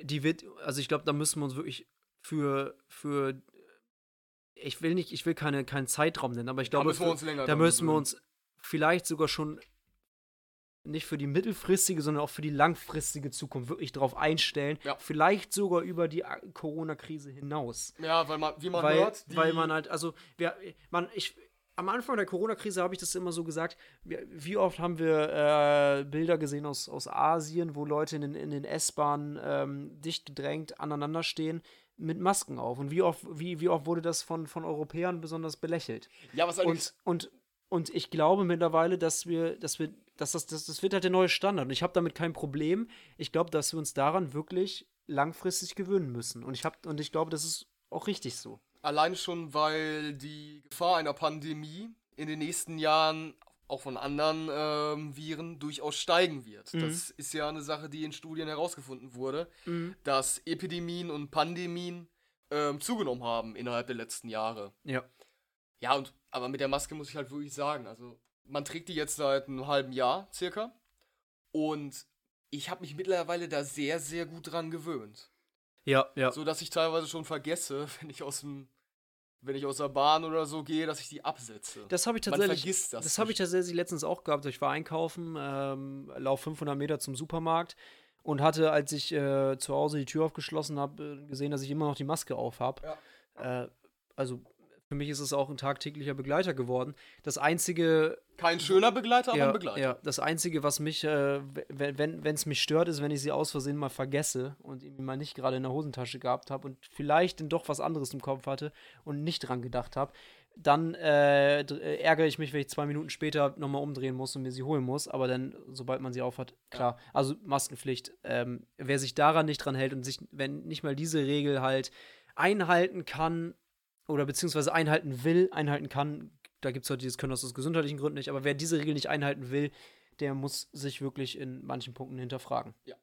Ja, ähm, es tut mir im Übrigen leid, diese Folge wird vermutlich ein bisschen länger werden. Wir haben noch einige Themen. Genau. Äh, ganz kurz nochmal, sonst allgemein zur Corona-Krise. Wir sind ja immer noch bei diesem Richtwert, dass man sagt, äh, pro 100.000 Einwohner 50 innerhalb von sieben Tagen. Wenn dieser Wert überschritten wird, gilt das Gebiet als Risikogebiet. Da sind wir in Bremen ganz knapp dran. Da sind wir in Bremen relativ knapp dran. Es gibt ähm, diverse verschiedene Gründe, wie dieser Wert erreicht werden kann. Wir haben zum Beispiel wie in Hamm, der, also Nord in Nordrhein-Westfalen, wo äh, gerade das gerade auch eines der sieben Risikogebiete in Deutschland ist, Superspreader-Events. Da Ja. ging es, glaube ich, um Hochzeiten und teilweise andere Sachen, wo Corona ausgebrochen ist. Dann erreicht man diesen Wert natürlich sehr schnell dann, und da ist es halt problematisch, ne? weil dann geht es halt wiederum um diese Debatte, ja, wie sind denn halt, äh, wie können halt Infektionsketten nachverfolgt werden, ähm, wie sind äh, Personen, die Anwesenden alle vernünftig dokumentiert, wo sich ja auch viele wiederum gegen sträuben, wo ich denke, ja, ist halt jetzt einfach so, wir müssen uns daran dran halten. Und man sieht ja, was für gravierende Auswirkungen das haben kann, wie man in Hamm zum Beispiel sieht. Dann gibt es Risikogebiet wie Remscheid, auch in Nordrhein-Westfalen, da ist es dann problematisch, wenn du nicht genau zuordnen kannst, wo der her herkommt. Das ist in Remscheid so ein bisschen das Problem. Man vermutet so ein bisschen, dass das Reisende eingeschleppt haben und die das dann haben das dann halt über ja, allgemeine, allgemeine Zusammenkünfte, sage ich mal, äh, die Gemeinschaft getragen, wie zum Beispiel Arbeit, Kindergarten und Schule. Und es gibt halt immer wieder die Fälle, das ist zum Beispiel im Landkreis Fechter, Niedersachsen der Fall, wo dann halt ähm, Corona-Herde ausbrechen, wo, die man kontrollieren kann, wie zum Beispiel in, äh, da in, in Landkreis Fechter ist das ein Altenheim. Was schlimm ist, erstmal aus gesundheitlichen Gründen, wenn in, in einem Altenheim Corona ausbricht, wo man das aber lokalisieren kann, dann hat man diese Zahl, man weiß, wo sie herkommen und dann muss man das auch nicht wirklich ähm, als Risikogebiet direkt alles runterfahren da, ne? Äh, es ist halt wirklich so das Problem, wenn du halt diese Superspreader-Events hast, finde ich, und du kannst halt diese Infektionsketten einfach nicht nachverfolgen. Aber ganz allgemein, wie, wie siehst du diesen, diesen Wert? Ähm, Neuinfektionen pro 100.000 Einwohner in sieben Tagen. Äh, immer noch ein Richtwert. Du musst, einen, du musst einen Richtwert festhalten. Und ich finde ihn schlimm. Mhm. Also, was natürlich klar ist, ist, es wird mehrere Gebiete jetzt geben, die als Risikogebiet ähm, klassiert werden. Klar. Allerdings ist jetzt so hoch eigentlich nicht, weil man möchte nicht auf diese Werte kommen wie in Frankreich. Genau. Und ja. nur so kannst du die halt, ähm, nur so kannst du sie halt kontrollieren. Ja. Und dass du natürlich sagst, es gibt überall andere Gründe dafür. Und hier können wir das, ähm, hier können wir den Gefahrenherd eindämmen und dort nicht. Deswegen sollte doch dort, wo du ihn eindämmen kannst, nicht unbedingt wieder schaffen werden. Mhm objektiv gesehen stimmt das zwar, aber du kannst, du kannst entweder individuell immer bestimmen, aber wenn du individuell bestimmst, dann ist die Chance hoch, dass die Leute sagen, ja, aber warum wir denn nicht auch? Wir können doch auch ein bisschen hochgehen. Wir können mhm. doch auch ein bisschen hochgehen. Ja. Und dass du allgemein sagst, außer in Bayern, ab 50 ist, sollte das ein Risikogebiet werden, finde ich durchaus verständlich und gut. Mhm. Okay. Weil das ist aus meiner Sicht die fairste Lösung, wie du das in der Politik machen kannst. Weil ansonsten her heißt es dann wieder, das machen die nur, weil die regionalpolitisch sagen wollen, dass sie dort Vor, ähm, Vorzüge haben wollen, mhm. etc. pp. Okay, ähm, es ist ja so, dass es nicht gleich so ist, okay, dieser Wert wird überschritten, das ist jetzt ein Risikogebiet in Deutschland. Das ist, es das ist, ist ja, diese, diese, diese, nee, nee, aber wir haben ja, also den Status bekommt sie auch nicht. Wir ja. haben halt, weil ähm, den, den Status, den verhängen immer noch die Länder selbst. Zum Beispiel Schleswig-Holstein hat den Status verhängt, dass wenn du ein, als, als Bürger von Schleswig-Holstein zum Beispiel jetzt in diese vier Risikobezirke nach Berlin gefahren bist, wenn du dann zurückkommst, dann drohen dir diese Konsequenzen wie Quarantäne. Das ist in anderen Bundesländern zum Beispiel anders gehandhabt. Da gibt es halt dann diese regionalen Unterschiede, sondern es ist nicht so, okay, da ist halt natürlich, das wird dann, das kann als Risikogebiet eingestuft werden. Wie man damit umgeht, ist natürlich wieder Ländersache. Ja, aber Sie, siehst so du das? ist es halt. Ja, ja, ja. Also du kannst den Föderalismus in Deutschland, er hat seine Gründe. Mhm. Aktuell bemerkt man halt, also zumindest aus meiner Sicht, sieht man aktuell, dass der Föderalismus durchaus seine Schwächen hat. Im organisatorischen besonders. Allerdings, er ist aus meiner Sicht unvermeidbar. Ja. Und dann muss man mit solchen Problematiken halt leider leben. Okay, ja. Also es gab, ich habe immer noch eine Expertenmeinung gelesen, also, beziehungsweise was gelesen, wo Experten gesagt hätten, dass dieser Wert äh, 50 Neuinfektionen auf 100 innerhalb von sieben Tagen halt überholt ist, da dieser halt zu Beginn der Corona-Krise halt festgelegt wurde. Aber jetzt, würden jetzt nicht mehr die, höher, würden die den erhöhen? Die würden oder? den höher ansetzen, einfach weil mehr getestet wird und man, äh, man, ja. und man und man so natürlich die Zahlen viel, viel schneller erreicht als noch im April, äh, Mai wo ich mich wiederum frage, ja, aber das ändert ja nichts an der, an der, an der, an Masse, der, an der Masse an Fällen, die da sind und an den, mhm. und ich meine, wenn man den niedriger ansetzt, dann wenn bist du natürlich, desto niedriger du den ansetzt, desto höher ist natürlich immer noch die Wahrscheinlichkeit, dass du Reproduktionszahl, Infektionszahlen und Infektionsketten verm verminderst. Genau. Das Argument finde ich sehr, sehr schwach. Ja, fand ich, fand ich auch schwach, äh, hatte ich aber irgendwo gelesen und wollte ihn mir nochmal irgendwie Vielleicht findest du den Artikel ja nochmal, dann können wir den, ihn Den verlinke ich auf jeden Fall. Verlinken. Ich, ich habe den, ich habe den. Ich weiß nämlich auch, dass ich das äh, beim Tagesschau-Artikel gelesen habe. Also die Tagesschau, ob ich ob da Expertenmeinung äh, eingeholt. Hm. Verlinken wir, ist in der, ist in der Video, äh, in der, in der Podcast-Beschreibung. Gut. Wie wir beide ja zum Beispiel gemerkt haben in der Corona-Krise, ähm, Homeoffice wurde auf einmal sehr, sehr wichtig. Die Firmen mussten sich umstellen und daher gibt es jetzt einen Vorschlag vom Arbeitsminister Hubertus Heil, der allerdings aktuell äh, schon wieder feststeckt. Worum geht es denn bei diesem Vorschlag, Ole? Genau, das Bundesarbeitsministerium hat einen Entwurf für das mobile Arbeitsgesetz erarbeitet. Das heißt, dass Homeoffice Recht, also dass, dass Arbeitnehmer ein Recht auf Homeoffice haben sollen. Mhm. Da geht es um zum Beispiel in diesem, in diesem Gesetzesentwurf um einen gesetzlichen Anspruch von jährlich 24 Tagen Homeoffice, beziehungsweise 24 viele Arbeit. Arbeitgeber müssten zwingen, wenn, wenn Arbeitgeber das nicht wollen, müssten sie halt äh, zwingende betriebliche Gründe darlegen, um das halt, äh, das halt ablehnen zu können, sage ich mal. Ähm, oder natürlich äh, müssten sie begründen, wenn, wenn sich die Tätigkeit, die sie ausüben, sich dafür nicht eignet. Also Hubertus Heil hat in einem Zitat auch gesagt, ein Bäcker kann schlecht seine Brötchen zu Hause backen. Aber trotzdem, insgesamt sollen Arbeitnehmer einen gesetzlichen Anspruch ja. haben, pro Jahr 24 Tage Homeoffice. Jan, äh, wir sind Studenten, wir haben ein ganzes Semester lang ähm, nicht die Wahl gehabt zu Homeoffice, sondern wir waren zu Homeoffice gezwungen. Ich habe bei meiner Arbeit ja auch Homeoffice gemacht. Du hast bei deiner Arbeit auch Homeoffice gemacht. Äh, ich mache auch viel Homeoffice natürlich mhm. als Journalist. Ähm, ich mache viel Homeoffice. Ja, naja, das hört sich egal. auch gut an. Naja, ähm, wie, wie, wie stehst du erstmal zu diesem Gesetzesentwurf? Naja, das Problem, was ich mit diesem Gesetzesvorschlag habe, ist halt der Grund. Der, der Grund, den Hubertus Heil anklammert, ist halt der, dass das schön wäre, weil man dann in einer Familie besser ähm, abstimmen kann, wie man das macht. Mhm. Ne, dann könnte der Mann ein, in der Woche halt einmal Homeoffice machen, die Frau dann in der nächsten Woche einmal Homeoffice äh, machen. Und dann könnte man das besser koordinieren, dass man halt auch häufiger mal innerhalb der Woche zu Hause ist beim Kind. Das ist, der, das ist eine der Gründe, die er genannt hat. Gleichzeitig aber auch, ähm, Befragung, die vom Arbeitsministerium selber ja. zuständig finden, wie fanden, wie, beziehungsweise Feedback-Einholung, wie fanden Leute das Homeoffice äh, innerhalb der Corona-Krise. Dann auch Studien zur Produktivität innerhalb der äh, äh zwischen Home, also im Vergleich Homeoffice zu äh, normaler Office-Arbeit.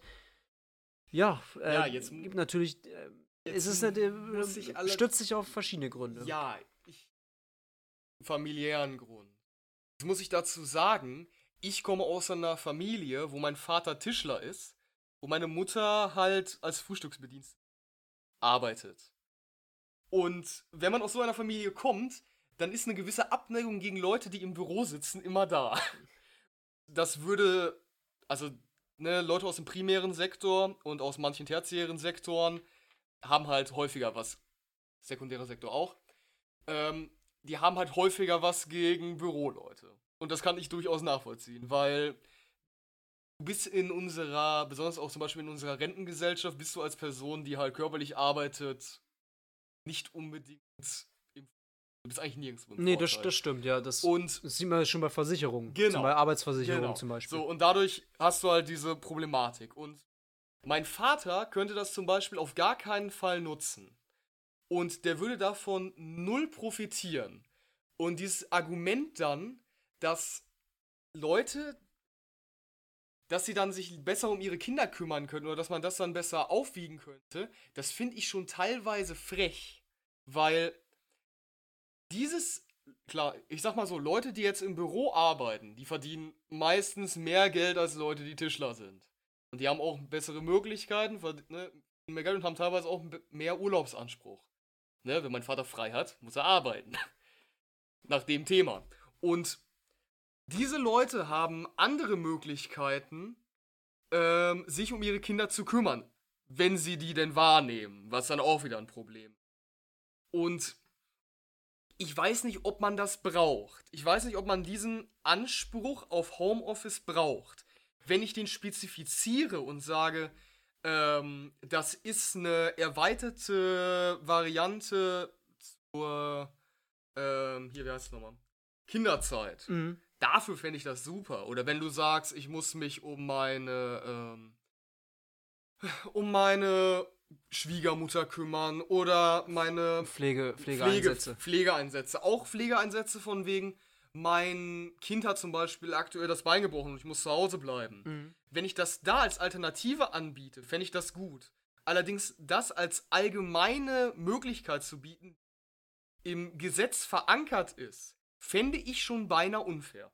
Okay, also du siehst ja wirklich dann da ähm, die Profiteursgruppe, oh, das ist schlecht ausgedrückt, aber die Profiteure und die Leute, die davon nicht profitieren und das, da, da ist eine gewisse Ungerechtigkeit. Da ist eine gewisse Ungerechtigkeit drin. Ja. Wenn die Firma, wenn eine Firma sagt, wir bieten Homeoffice an, dann ist das eine Sache, okay, ne, kann ich verstehen. Aber der gesetzliche Grund. Aber der Gesetz, die gesetzliche Grundlage ist aus meiner Sicht man braucht sie aus meiner ja. Sicht nicht. Da schließt du dich zum Beispiel, also das, da gibt es auch Gegenstimmen, die genau das sagen. Zum Beispiel äh, Peter Weiß, Sozialexperte von der Union, sagt halt, es kann keinen Rechtsanspruch geben und äh, er warnte davor, dass sonst die Arbeitnehmerschaft in zwei Teile aufgeteilt wird. Okay, habe ich nicht gelesen, aber bin ich komplett dabei. Ja, ja, ja. bin ich komplett dabei. Habe ich, hab ich zufällig gefunden gerade und das äh, ist zum Beispiel ein Kritikpunkt. Anderer ist halt äh, zum Beispiel, der auch von der Union kommt, das äh, kann man, was äh, den, den CSU-Landesgruppenchef Dobrindt ähm, zitieren. Dobby? Ja, den Den- kann der man, lebt noch? Ja, den kann man da zitieren.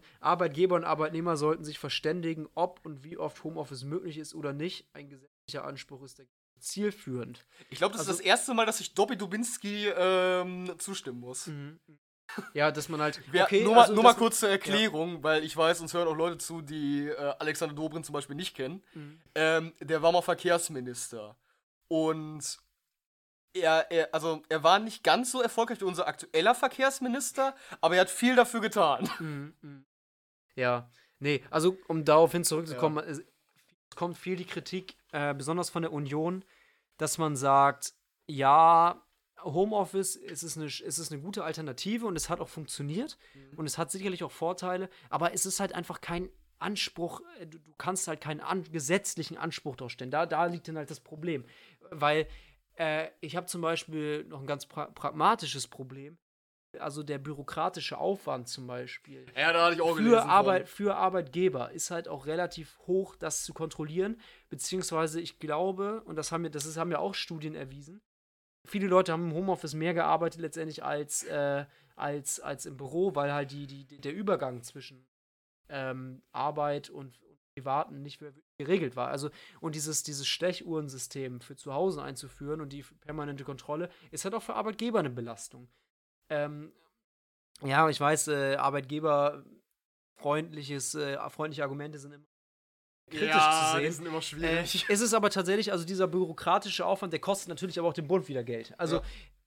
ich sehe das auch nicht ganz unproblematisch und besonders aber auch den Grund, den du gerade genannt hast, diese, ja, da gibt es irgendwie auch dann, es, es, es profitiert einfach nicht jeder davon. Und äh, dann ist es nicht schlecht. Also natürlich, Homeoffice hat Vorteile, die haben wir genannt. Ähm, wir haben es selber erlebt. Du hast mehr Zeit teilweise, weil du halt äh, der Weg zur Arbeit fällt Der weg, Weg fällt zur Arbeit fällt- CO2-Einsparung fällt- hättest du dadurch auch noch. Genau, ähm, du hast, du hast, bist doch ein bisschen flexibler mit den Arbeitszeiten vielleicht.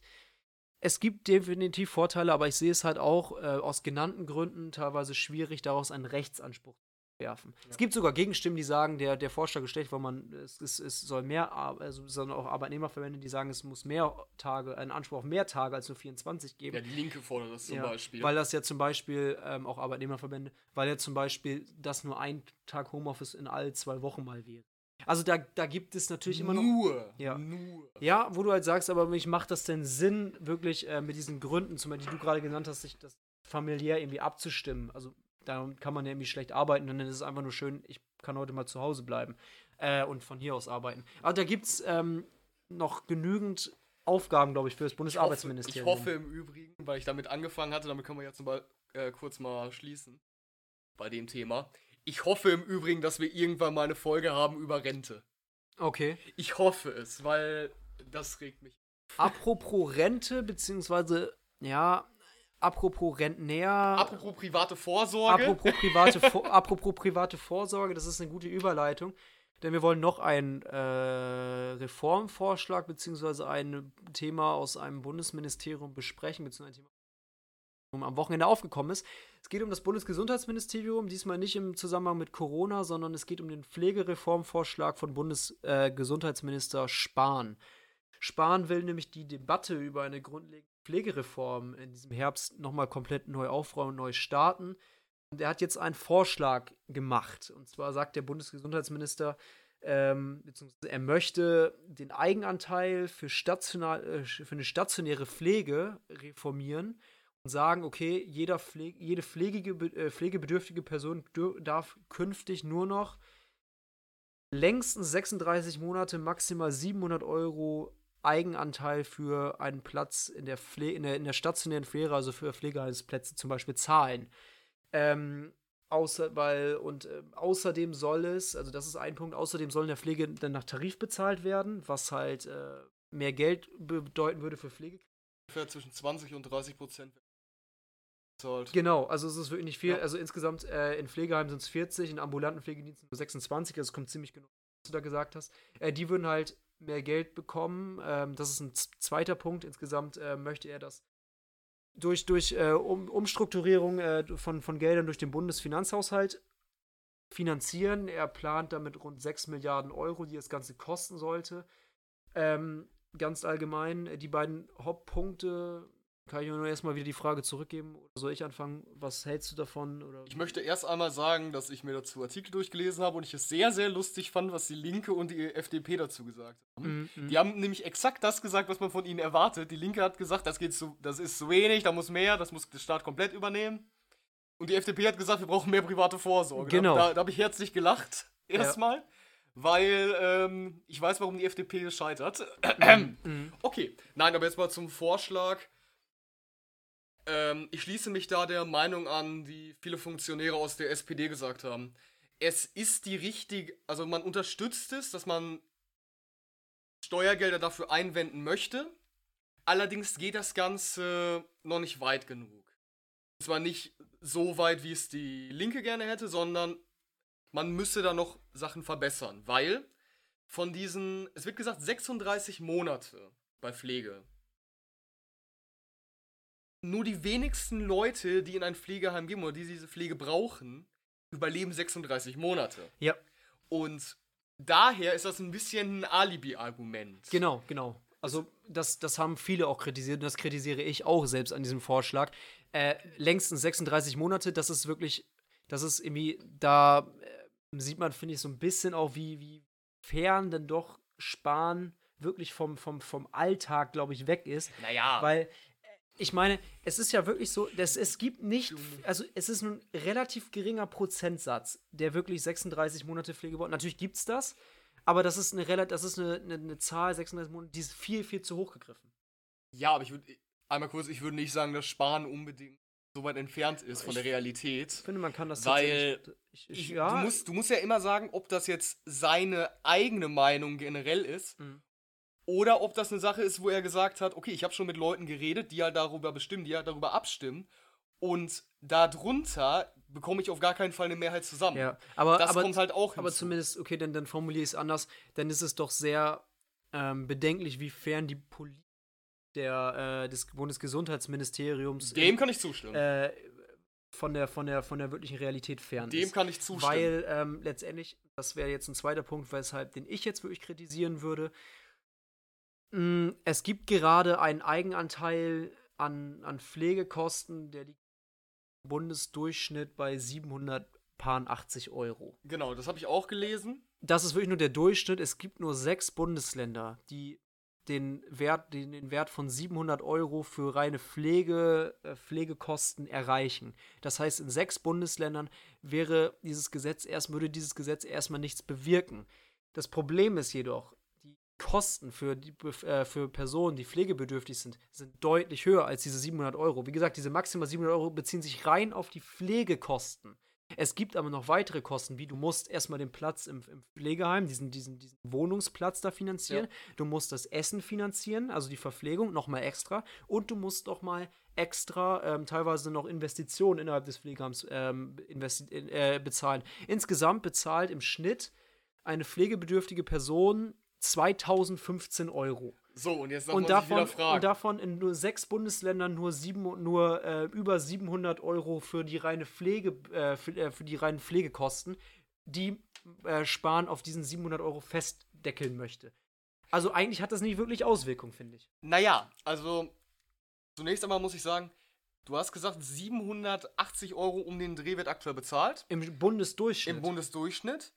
Laut Statistik ist das allerdings steigend. Also mhm, das stimmt. es würde in den nächsten Jahren noch teurer werden. Ja. Zunächst einmal muss man sagen, das ist eine Ersparnis von 86 Euro im Monat. ja, aber es gibt halt auch äh, nur, äh, es gibt halt auch sechs Bundesländer, die liegen zum Beispiel drunter. Also die würde das gar nicht mehr betreffen. Ja, aber in ein paar Jahren Ja. würde das dann wahrscheinlich über diese 700 Euro Okay. Grenze gehen. Ja. Ne, weil ich glaube nicht, dass es billiger wird. Mhm. Das jetzt, wo man den äh, Pflege immer wichtiger wird und die demografische, wir in einem demografischen Wandel sind, wo die Leute immer älter werden. Ja. Also es wird teurer werden, nehme ich an. das ist halt grundsätzlich spare ich damit Geld. Es ist kein Gesetz, womit ich Geld äh, dazu zahlen muss. Das ist schon mal schön. Ja. Das Problem, was ich allerdings sehe, ist, du hast gesagt, diese um die 2000 Euro pro Monat, die fällig sind. Ja. Übersteigen oftmals auch, glaube ich, den Genau. Durchschnitt der, der Durchschnittsrente in Deutschland. Genau, es, über, es übersteigt erstens die Durchschnittsrente. Und zweitens, dann sagen die Leute, ja, die haben aber was zurückgelegt. Wären die schlau, hätten die was zurückgelegt. Weiß ich nicht.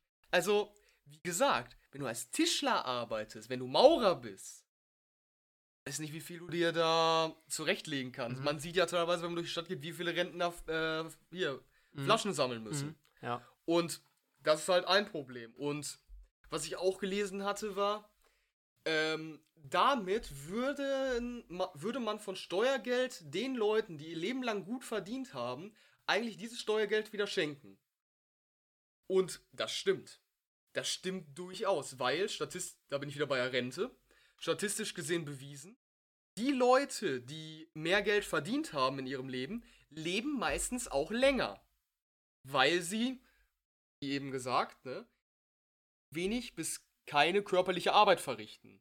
Dadurch ist der Verbrauch am Körper niedriger, wodurch sie länger leben, können sich dadurch, dass sie mehr Geld haben, äh, bessere Medizin, äh, medizinische Versorgung leisten.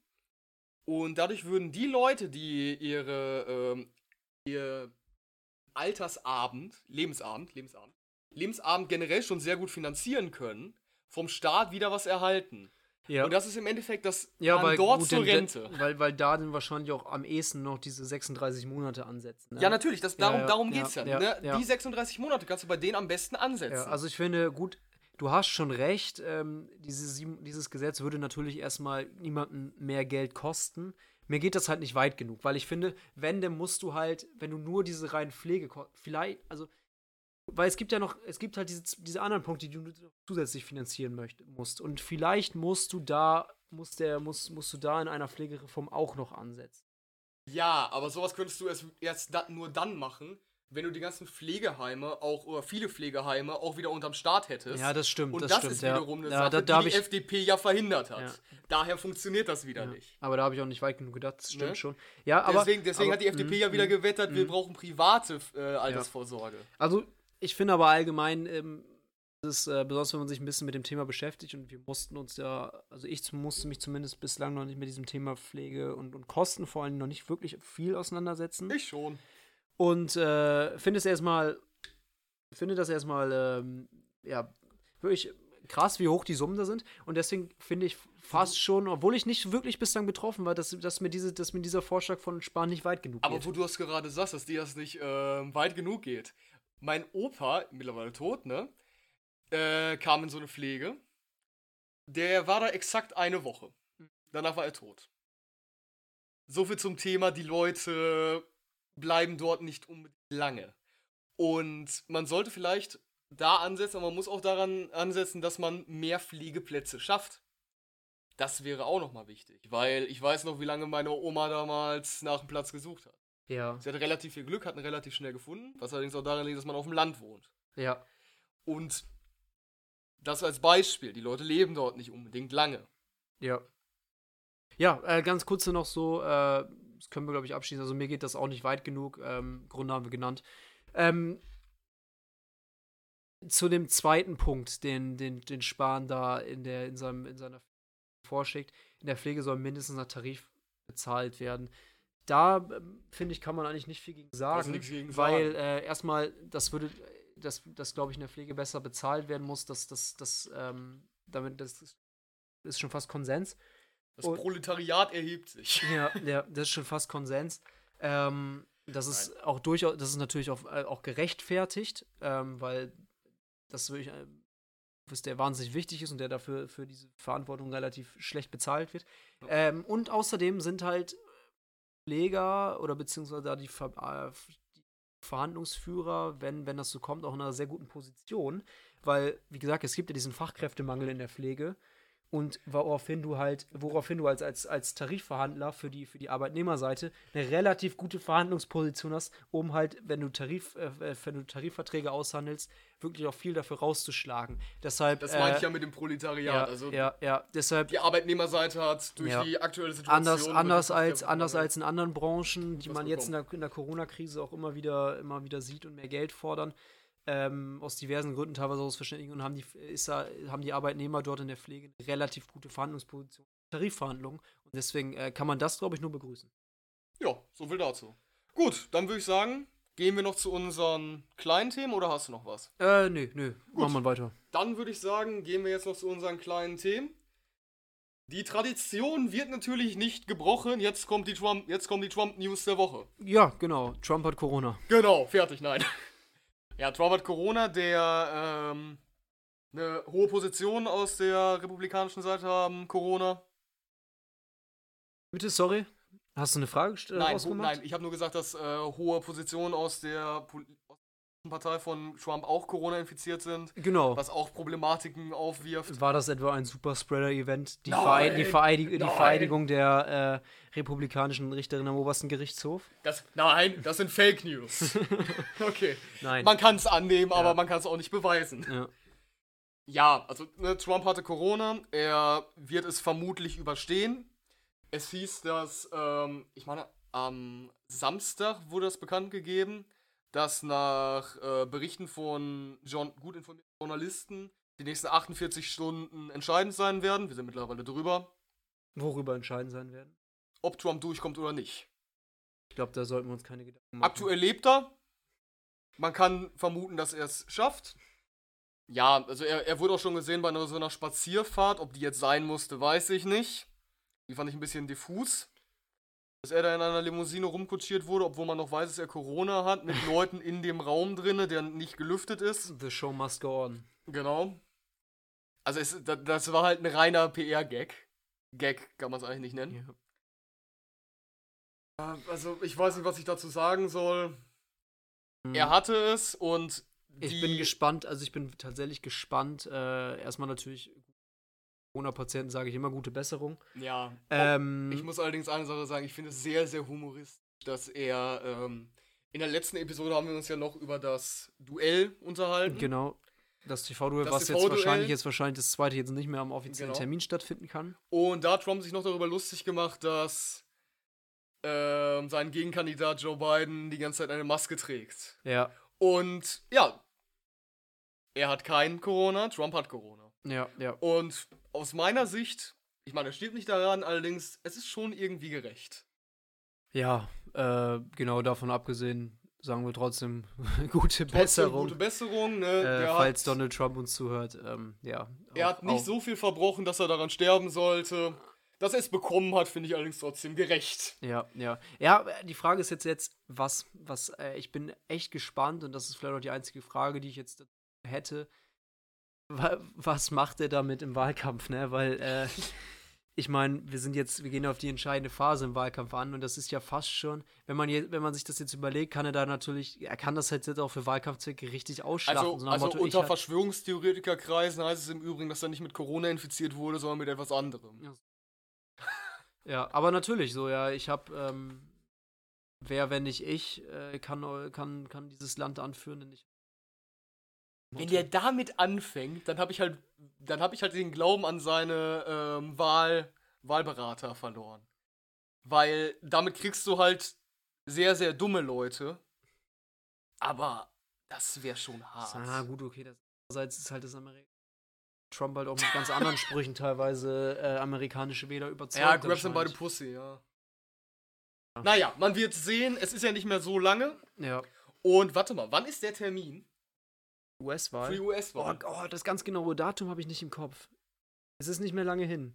Ein paar Wochen Anfang, nur noch. Mitte November. Oder? Ja, es ist nur noch ein paar Wochen. 3. November. Das bedeutet. Warte mal. Da steigen wir dann wieder ein. Okay, ich würde sagen, wir nehmen am 3. November auf. ja. Haben wir jetzt schon äh, den, den Aufmacher für die neue Podcast-Episode, denn wie genau. gesagt, ich glaube, damit sind wir auch am Ende mit den damit Themen. Damit sind wir am Ende mit den Themen. Wenn ihr Verbesserungsvorschläge habt für die neue Staffel, schreibt sie uns gerne.